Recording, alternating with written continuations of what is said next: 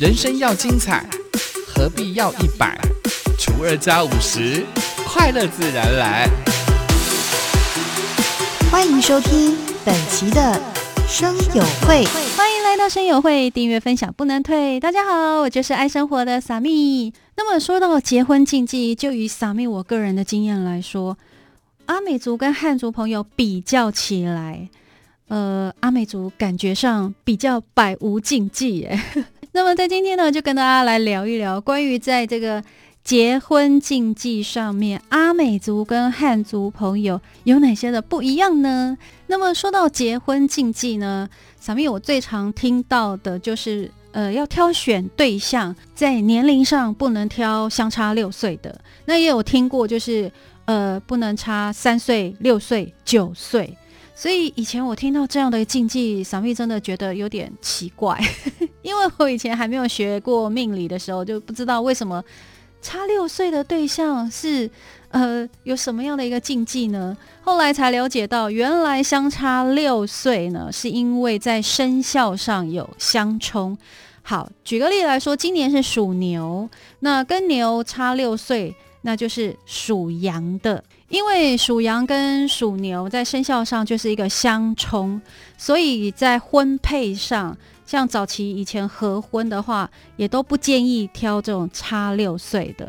就好比说今年属牛嘛，所以呃要安太岁，就是属牛跟属羊的都要安太岁。所以说不能挑选差六岁的对象，也就是因为有生肖相冲的关系。那另外还有这个差三岁跟差九岁，也是跟生肖有相冲的这个关系。只不过呢，差六岁是。对冲，那么差三岁跟差九岁是偏冲，所以才会常听到一般汉人家庭呢，在挑选对象的时候会听到说啊，不能差六岁，不能差三岁，不能差九岁。可是关于这个年龄相差三岁、六岁、九岁这样一个禁忌，在我们阿美族部落是没有的耶，因为在传统的阿美族部落，我们是没有立法，也就是我们没有农民历。因为台湾十六族原住民呢，都是属于南岛语族。南岛语族是没有文字，没有文字，没有文字，很重要，要说三遍。所以现在呢，我们虽然都知道自己的出生年月日，呃，也知道自己的生肖，但是呢，在禁忌上啦，就是呃，像你说什么生肖的啦，差三岁、六岁、九岁这个部分，我们真的不会太在意，因为我们从以前。就没有这样的一个想法，呃，就算到现在我也知道我是属什么生肖，也不会刻意去避掉，就是说，哦，我今年属牛，我不能去找属羊，不会，没有这样的一个想法。所以讲到这个年龄上的一个禁忌，就是不能找相差三岁、差六岁、差九岁的对象。对于我们阿美族来说是没有这样的禁忌的哦。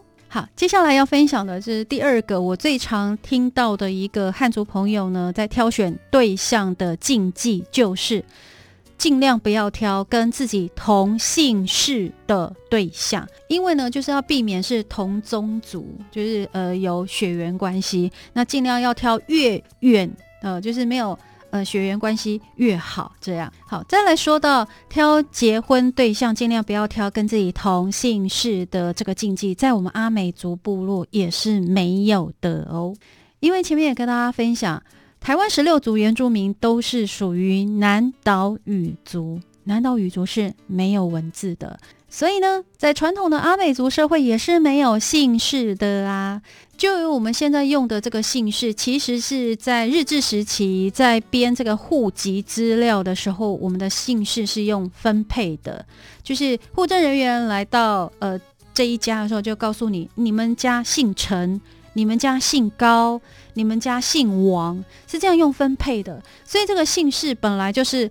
汉族的姓氏并不是我们原住民的姓氏，因此，如果我们在挑对象挑到跟我同姓氏的，也不代表我们是亲戚呀。那就算你挑不同的姓氏，也不代表你们不是亲戚，因为实际上在部落有很多的一个状况是，他们虽然不同姓氏，但是他们是有血缘关系的亲戚哦。呃，这个不是在开玩笑的。呃，因为在日治时期，他们在编户籍的时候是用分配的嘛。来到你这一家，你姓王；来到你这一家，你姓高；来到这一家，你姓陈。然后方便他们呃编编列这个户籍资料。可是他们忽略掉一点，我们阿美族社会呢是一个母系社会，男生结婚之后是从妻居。从妻居就住在老婆家，不是入赘哦，跟汉族朋友的入赘是不一样的哦。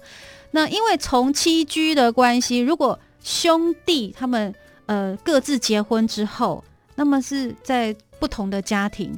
可是户政人员他到这一家的时候，他不会问那么细，他就觉得你们住在这一家就同一家人嘛，那你们这一家就姓王。那这也是因为当时环境 就是这样，所以呢，整个姓氏分配之后，然后编列户籍，就发现了一个非常奇特的现象，就是王大明跟高小明他们两个是亲兄弟。所以呢，小妹以前小时候常常搞不清楚啊，就是有一些叔公啊，有一些呃舅舅啊，啊明明跟我们就不同姓氏，为什么我要叫他叔公？或者叫他叔叔，或者是叫他舅舅，原因就是在这里啊。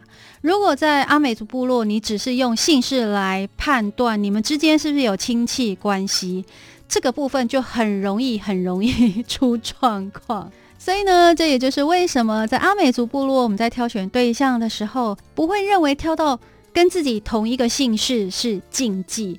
原因就是这样。那么在今天呢，跟大家分享的就是关于这个阿美族跟汉族朋友在结婚禁忌上的不同，提供你做参考喽。我们下次同一个时间再见，拜拜，阿赖。